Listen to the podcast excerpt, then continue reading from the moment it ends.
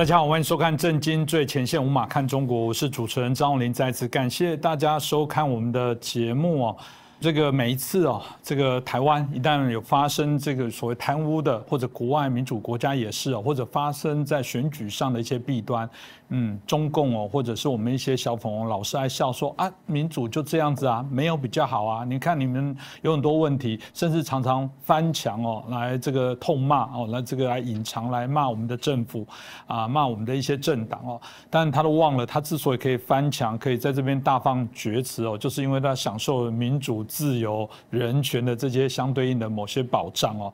那当然有人在谈到说，呃，这个民主它到底是不是一个好东西？特别从美国这一次的一个选举哦，也有些人在反思，同样又被中共拿来调侃说，对啊，你看弊病丛生，显然不是一个非常好的制度。嗯，然后又开始认为这个还好，我们这个有共产主义或者我们这种一党专政哦，可以避免掉许多的错误。真的是如此吗？我想这个值得我们来探讨，是不是美国真的这样的民主制度是个问题吗？透过这一集，当然也是许多网友的一些相关的提问哦，我觉得也可以让大家好来解析一下。那我们怎么看待这个问题？那我们今天很开心邀请到的是啊，我们透视中国的高级研究员，也是我们台大政治系的荣誉教授，我们的啊明居正老师，明老师你好。呃，主持人洪林兄你好，各位观众朋友们大家好。是老师，我们刚刚提到了，就是说这一次美国大选呢产生了不少的问题，这是事实哦。甚至我们看到啊，都有造成他们自己内部的一些分裂，也产生了许多的一些啊，有有些西方国家解释是一些啊动乱的一个状况。这个老牌民主显然这两百多年，有人说哎，不过就是如此啊，好像那么不堪一击，或者好像也慢慢的去凸显了民主的一些问题哦。所以问一下老师，为什么美国民主政治会突然发现这样的一些状况？在回应这个问题前，我想先回答你刚刚中间讲了一句话哈，突然给我灵感。呃，各个地方都有贪污，对不对？啊，贪污发生在美国跟台湾，中国会怎么说？民主政治的缺点，嗯，对不对？贪污发生在中国大陆呢？你看我们中国共产党多么有决心反贪污，同样事情啊，双重标准，大家看到了哈？被抓到就马上说，你看。要不是我极力打贪，他怎么可以被我们把他这个诉诸？是是，嗯，那有趣就是台湾有些人居然也就这样讲话。美国有人贪污了，台湾有人贪污了，说你看民主政治不好；中国大陆有人贪污了，说你看共产党都没有去决心去打贪污去了，这不就完完全全我说的被统战了吗？这样还不感觉到吗？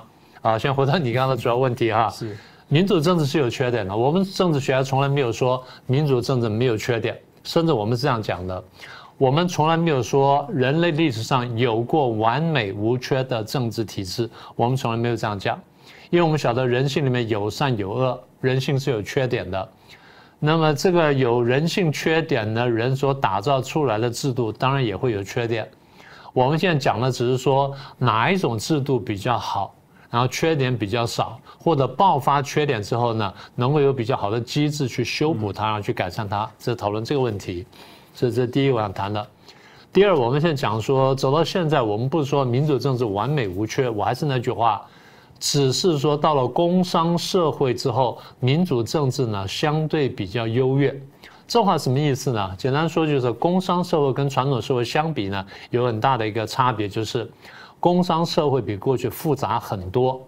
我经常举个例子，就是你在现代对绝大部分国家说，你说我们国家的这个币值对于世界主要国家的币值，比如对美元也好，升值比较好呢，还是还是贬值比较好？这不一定，对嘛？就这意思。内销，这第一个是看内销比较重还是外销比较重。你要去问老百姓呢，老百姓说，有人会说，哎，那贬值比较好；有人说这个升值比较好。今天我出门前呢，就看到这个一则这消息，这应该也是旧闻了。日本不是在讨论说这个核电站的这个核废水排到海里面的问题吗？那支持核电的当然就说核电没有问题了，它的水呢虽然是有污染的，但已经冲淡了四十倍，所以排到海里面去对海呢对渔产什么没有影响。可是渔业协会坚决反对。为什么呢？因为你一排出去之后呢，只要有一点点污染，人家可以检测出来，别的国家就不来买我们的海产了，不能买渔产了。嗯，所以你说排排排还是不排好？嗯，那下一个问题是根本问题就是你要不要用核电？你不用核电，你用煤，那煤是用废发电吗？还是怎么样吗？是。所以就是说，其实人类社会一直是很矛盾的。现在我们只是说哪一种制度能够让更多的人得到好处，而对使得这个伤害呢，对最少的人产生最小的伤害，只是这样子。所以这样看起来，到目前为止呢，民主政治比较大的优点是在说，第一，政府不容易滥权。我不是说民主政府政府不滥权，不这意思。我说不容易滥权，因为监督的人多。这第一个。第二，因为如此，所以人民的权利受到保障比较大。我不说人民权利一定都受到保障，人民权益也会受到伤害，也会有冤狱。但是呢，一旦确定是冤狱时候有赔偿，在中国大陆这种事情是不会有的。所以第一呢，政府比较不容易滥权；第二，人民的权利比较受到保障，这是优点。但缺点很明显。几年前我记得欧洲有一些国家元首在开会，他们就讲了一些，他们说：“哎呀，哪怕老让我当一天共产党我都高兴。”他说：“为什么？”他说：“我权力无限大呀，嗯，没人能管我，我干什么爱干什么干什么。我一天之内就把二十年之内不能干的事我全部做完了，支持度永远 百分之百，永远百分之百。对，这话讲的非常好，我还没想到。所以民主国家就是它固然对人民权益保障比较大，政府比较不容易滥权，但相对来说效率比较差，公共工程呢花的时间比较长。我们常讲说 修条高铁。”台湾二十年了，环评啊，什么等等，然后这个土地的收收购啦、补偿啦，什么弄弄弄完了，好盖完了，好一条二十年。大陆呢，一条一条呢，只要一年就盖完了。你你要怎么比嘛？你要比什么嘛？那也就是说，看起来效率是比较高，但是呢，老百姓的牺牲比较大。那民主政治呢，花的时间比较多，前面看到花的钱比较看起来花的比较多，但是呢，社会代价比较低。嗯，这是一个比较大的差别。是，这还蛮重要。老师刚刚讲社会代价比较低，我我感受非常的深哦，因为我一直觉得民主像是在打一个大楼的地基哦，也就是说，你看起来那个在底下干嘛那么认真去打那个地基？哎，大家都知道，大楼要盖得高，就是地基要稳呐。我觉得民主基本上就在做这些地基的工作，经过越长时间的累建，它的大楼就越能经起各式各样的这些所谓的挑战，减少它动摇跟坍塌。其实共产主义基本上就不是一个非常稳定的一个大楼，这某种程度我相信大家都可以来做一些检视哦。所以老师大家提到，如果这样来讲，是不是嗯，现代工商社会对在民主政治刚刚提到的这样的一些推动，显然好像也会面临到一些问题哦。这部分是不是老师可以怎么样来看待这样的一些说法呢？对啊，作为我们政治学家来说，我们当对各种政体呢，跟各种那个政府组织方式，我们非常在意。我们常常在研究说哪一种比较好，哪一种比较差。那刚刚不是讲民主政治吗？嗯，民主政治我们说有它优点和缺点。那有人说，那难难道民主政治不会失败？民主政治会失败的。嗯，历史上面也有过失败。事实上，我们这样看的，所有政治体制都有失败的可能性。那只是民主政体呢，第一比较适应现代的工商社会，第二呢对人民保障比较好，我们因此而喜欢。但是在历史上，我们也看到民主政治有过失败的案例。大概我们归纳一下哈，使得一个国家民主政治失败的原因呢，有来自外部的，有来自内部的。外部的大部分就是强权的攻击啊，比如说波兰、匈牙利、捷克，在二战以前呢，就有相当程度的民主政治。后来为什么失败呢？前面是这个捷克的攻击，后面是苏联的占领，所以外来的强权打击使得民主政治失败，这第一种可能性。第二种就是内部因素。那民主政治常常讲到说，我们用和平的方式解决内部的争端，我们用数人头的方式，而不是用打破人头的方式呢去解决争端。但大家有没有想到，就是有的时候或到某一个阶段，民主政治用数人头的方式不能解决争端，而必须要打破人头呢？比如说，美国爆发南北战争，嗯，一八六一年到一八六五年，南北各州对于黑奴问题、对于这个经济发展的问题、比重问题等等，有了不同的争执，竟然没有办法在国会里面用和平的方式解决，要去打内战，这说明美国民主政治失败。嗯，第二就是一九三零年代的时候，日本要发动这个对外扩张，尤其是在侵略中国的时候。当时日本内部也是两派，一派是赞成侵略，一派是不赞成侵略。赞成侵略没有分成两派，一派赞成激进的侵略，一派赞成缓进的侵略。最后呢，激进的那一派受不了了，就有中高阶、中高阶的军官，事实上中阶军官吧为主，发动政变去刺杀了首相，而且是军军人背景出身首相，刺杀他之后呢，然后把日本政治呢带向激进。所以这是日本军阀乱政的一个开端，而在那之前呢，日本基本上还是有民主政治的。嗯，所以我们看到有外部的因素，有内部的因素。不过我再说一下了，我就说，我并不是说民主政治好的不得了，我只是说民主政治相比之下有比较好的自我疗愈功能。一方面就相对来说比较制度化，制度化表现在两个方面。第一呢，它有法律，法律的层面。法律的出现呢，不是由某一个政党或某一个人一意决定的，而是大家经过讨论、经过磋商、经过让步之后出来一个妥协的结果，所以这法律比较可以运作。这第一，第一个。第二，容许反对力量的存在，有了制衡的力量，这点你的感觉最清楚了，因为你的另外一份工作就做这个事情。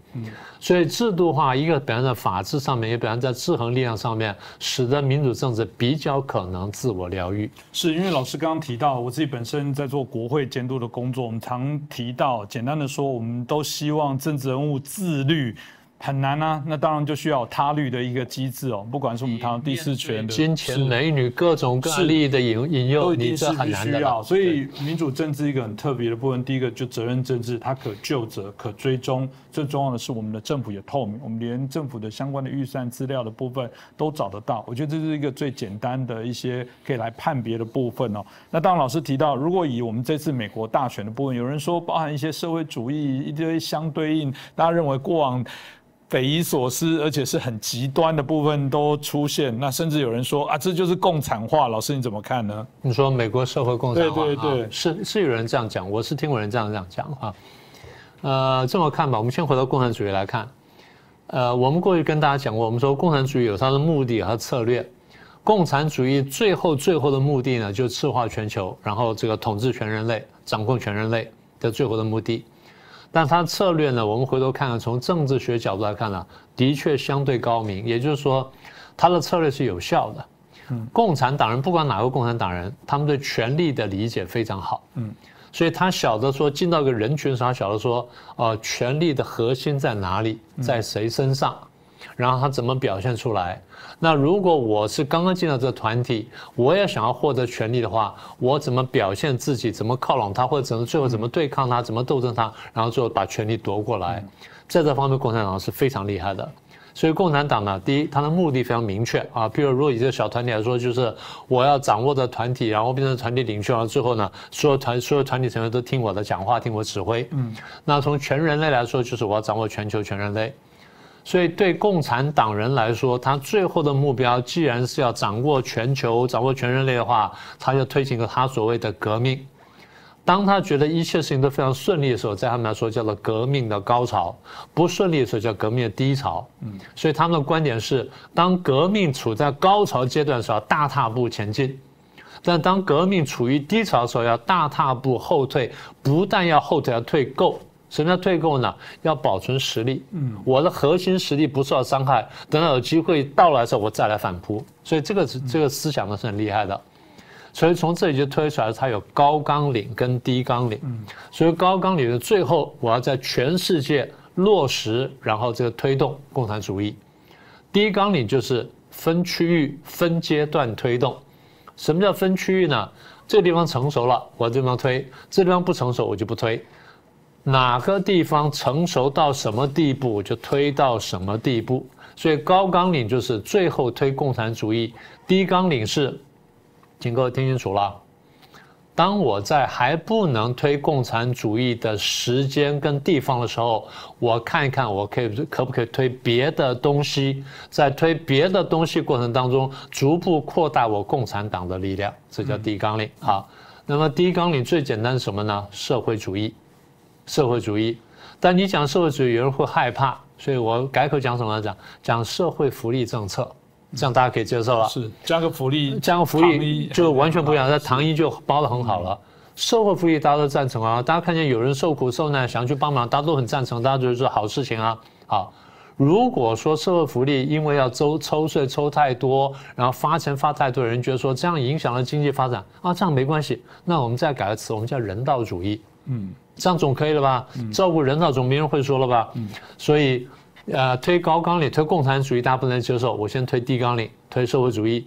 社会主义听了大家还害怕，那我以推社会福利。社会福利还害怕，那这样我说人道主义，这样你没话讲了。你总不能说连一点人道主义都不讲吧？好，所以共产党人呢，我再讲再讲一遍啊，革命的目标非常清楚，决心非常坚定，策略非常高明啊！我还真的不是说过度推崇，你要真的研究共产主义，你晓得他真的有这么厉害。呃，现在再把话再绕回你原来的话题哈。呃，共产党，世界各国共产党基本上都受这套训练，美国共产党也不例外。大家不要忘记，美国有共产党，所以美国共产党也奉行这套策略。当他觉得在美国社会里面革命形势走到高潮的时候，我叫大踏步前进；当他觉得说现在在美国社会里面形势不顺利的时候，我叫低调。叫低姿态，慢慢的往前推进。所以，美国共产党在美国社会里面这么多年来，并没有销声匿迹。我自己在美国就碰过这些人，当时那批就比较夸张一点了，那最后就被 FBI 给解决掉了。好，那么后来他们比较低调呢，他们具体做法是这样子的：他们不自称共产党，他们通常自称是社会主义者。嗯，啊，这是第一点。第二点呢，他们利用这个包装渗透进美国社会几个重要领域。第一，渗透文学领域，渗透媒体。那当然，现在除了渗透传统的什么，呃，我们说报纸啦、杂志啦、电视啦、广播电台之外，现在呢，渗透社交媒体，是啊，什么脸书啦、推特啦、什么油管啦、什么等等啊，所以渗透媒体。第二呢，渗透教育系统，这是非常长期的、非常耐心的工作。渗透大学，渗透研究机构，甚至渗透到高中，然后去传播一些理念。嗯，就像我刚刚讲的，传播共产理念大家不接受，传播社会主义大家不接受。我讲社会福利，你们总没话讲了吧？我讲人道主义，你们总没话讲了吧？然后利用社会福利，利用人道主义，慢慢的就推演出一套东东西来，叫做什么呢？政治正确跟政治不正确。现在大家听到了，对不对？这是大家现在最常听到的。所以。当有黑人被这个警察打了，尤其黑人被白人警察打了，大家第一件事情问的不是这个黑人犯人干这疑犯嫌犯干了什么事儿，大家问的是为什么是白人打黑人？嗯，啊，大家先不问法律，大家先问种族，先问肤色。换句话说，政治正确凌驾了法律的这个权威，这现在已经变成非常普遍的现象。那最近又有新的新闻。一个美国警察被黑人开车撞死，大家没有讲说是黑人撞蓄意撞死的警察，大家讲的是白人警察出车祸。但反过来，如果是一个白人警察撞了黑人呢？白人警察因为种族歧视蓄意去撞了一个黑无辜的黑人。嗯，这变成了政治凌驾于法律。这个东西我不是说这件事情一定如此，一定不如此，我只是讲说。当左派渗透美国的教育跟文宣，长期下来就产生这个结果。好，这第二层面，第三层面是渗透政策，就渗透进政府里面，慢慢把他们的理念呢各个地方传播出来，就变成了具体的政策。那现在大家看到了，民主党在美国有些州已经开始推动，就是跨性别的这个这种这种教育方式，有些父母亲就很不高兴了。他这个不叫做性平教育，你是有意把我孩子教成同性恋，你等于把他的原来这个本性扭曲掉了。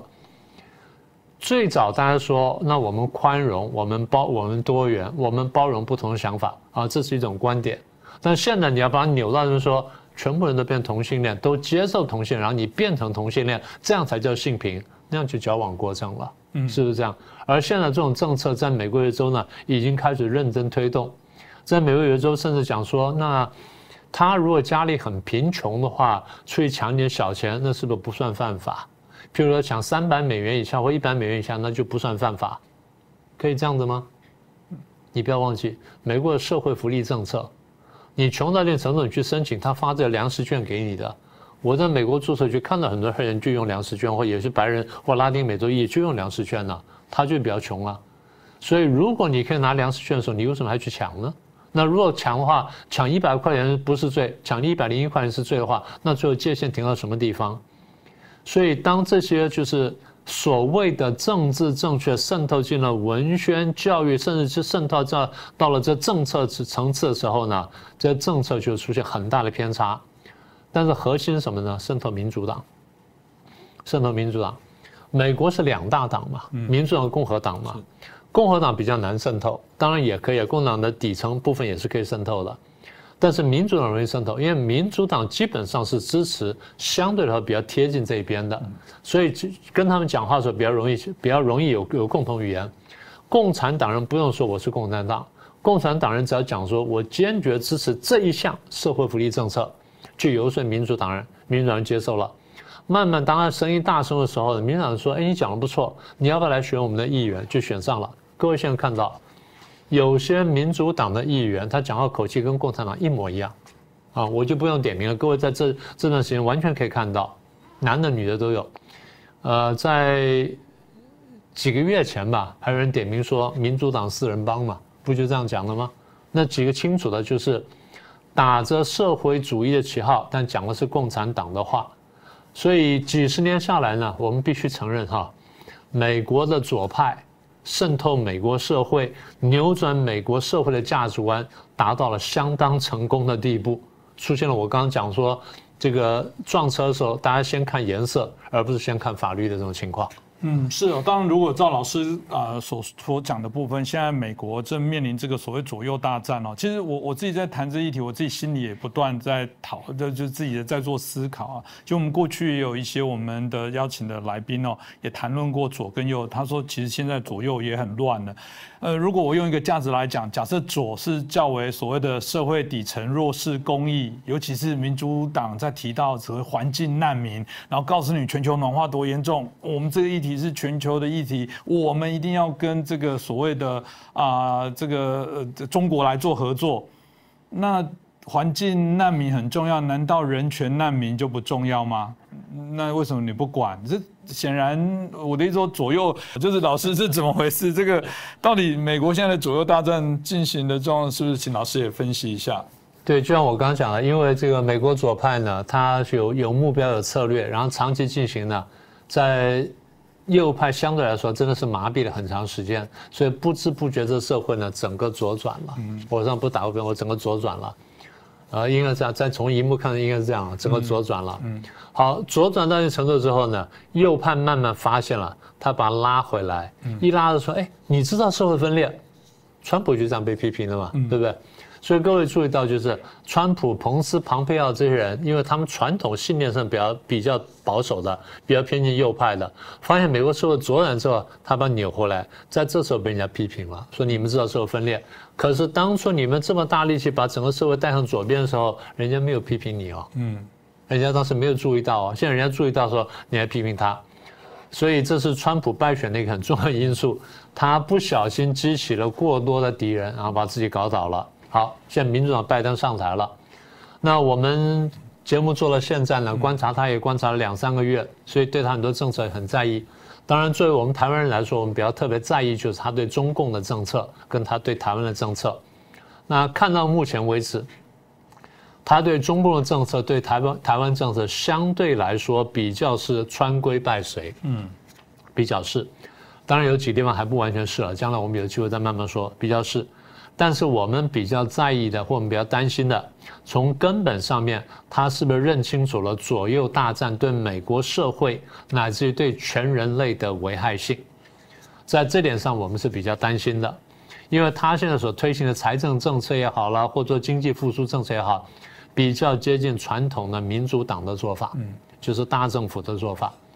那么发发了很多钱下去，然后跟富人抽税。那我刚刚还在跟朋友讲，我说你看，他现在像发这么多钱下去，然后就要对富人抽税，短期之内呢，这个穷人好像得到了很多好处，得到了支票，得到什么等等，长期来说是不好的。为什么呢？因为当发钱给他的时候呢，政府要支出，政府的钱从哪里来呢？从抽富人税开始。你说富人该不该抽税？该抽税，抽到什么地步，永远是一个可以争论的话题。但是有一个简简单的指标就是。如果你抽富人的税，抽到富人不太愿意进行再投资了，或者大量减少再太再投资了，这样就有危险了。为什么呢？当抽到富人抽税抽到富人不愿意投资的时候，他都不愿意投资下去进行再生产或扩大生产。嗯，相对来说，穷人工作机会就减少，穷人自力更生的机会就消失了。穷人必须靠政府救济，反而形成恶性循环。是，我不是说不能抽税，我再说一次，只是抽税的尺度到哪里而已。嗯。而民主党的问题就是倾向于发钱给大家，然后对富人抽税，从而破坏了富人去再投资的诱因，而形成恶性循环。所以这样子就是，即便拜登或是民主党政府有心对付左右大战，但是他的药方可能反而引发甚至恶化了左右大战。那我现在担心就是，如果美国没有很清楚认识到这个问题，然后从而在分寸上拿捏的好的话，那么这场左右大战恐怕就不只是美国境内，可能会波及全球。然后这个左右大战呢，我上次讲过，也会来到来到台湾，事实上台湾呢多少也出现了。所以这里呢，我还是重复过去讲过的话，我想推荐几本书，虽然这几本书呢我过去都讲过了，那我们来再来说一次。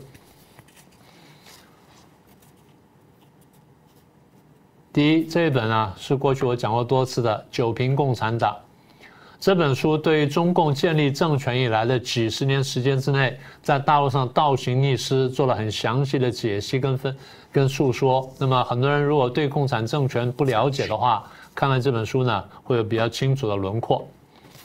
第二本书呢叫做《共产主义的终极目的：中国篇》，它讲的是共产主义到底在中国想干什么。它并不是像很简单说哦，去解救中国人或者是恢复中国光荣，那是骗你的话。共产党有共产党不可告人的目的。共产党人从欧洲一开始讲说，一个共产主义的魔灵在欧洲大地上游荡。现在共产主义的魔灵在欧洲大地上已经被打得差不多了，现在转移到中国来了。而中国人如果不敢不认识到它的话，中国人是很危险的。好，第三本书呢是魔鬼在统治我们的世界。这句话讲的有点像是回应圣经或者回应的当年释迦牟尼佛经上的话，讲说千年或两千年之后呢，魔鬼统治世界。现在我们看到了很多迹象呢，不管你把它叫做什么，的确是恶的势力在上升，善的势力在下降。而这本书呢，很清楚告诉你说，如何分辨是非善恶，如何使得善念。或善的力量在人类社会里面重新崛起，所以这几本书，另外还有一本叫做这个，呃，解体党文化啊，各位在荧幕上可以看到。那么这些东西呢，请到有这几本书，请各位有空去看一看。相信各位对了解共产党、共产主义，甚至中共呢，应该会有很大的收获。所以我郑重推荐一下。是，其实每次老师在谈到这个议题的时候，我都觉得台湾啊，包含啊，把台湾作为一个标的来讲，的确台湾就可以看出全世界面临那个分水岭的选择，但不全然是所谓的左右而已，而是很清楚的共产主义这种专制主义跟我们自由民主这体制未来是做一个非常强烈的竞争。柏拉图说过。啊，拒绝参与政治的惩罚之一是被糟糕的人统治。可是前提还是你有民主政治可以接触，你却是放弃了权利。但现在中国的悲哀是你连这种参与政治去影响改变的机会都没有，还是这个天授神权，还是在赌运气，赌谁是昏君，赌谁会是明君？你觉得真的会出现善良的独裁者吗？嗯，我觉得可值得大家好好来思考。那今天很谢谢我们徐正老师哦，啊，针对这一议题，有学的是我们网友的一些提问哦，让大家可以了解一下。那当然一样，欢迎大家随时都留言给我们，给我们一些今天节目的一些看法跟想法，也帮忙我们把节目转传给更多的一些朋友。呃，我们会继续努力，我们还是希望我们这节目能慢慢的啊，透过包含像明老师这么优秀的一个评论者，可以让我们有些观点可以分享给大家。我们还是自诩啊，是从台湾观点出发，成为啊我们在世界上最棒的华语评论节目啊！那希望大家可以多多支持。再次感谢明老师，也再次感谢大家的收看。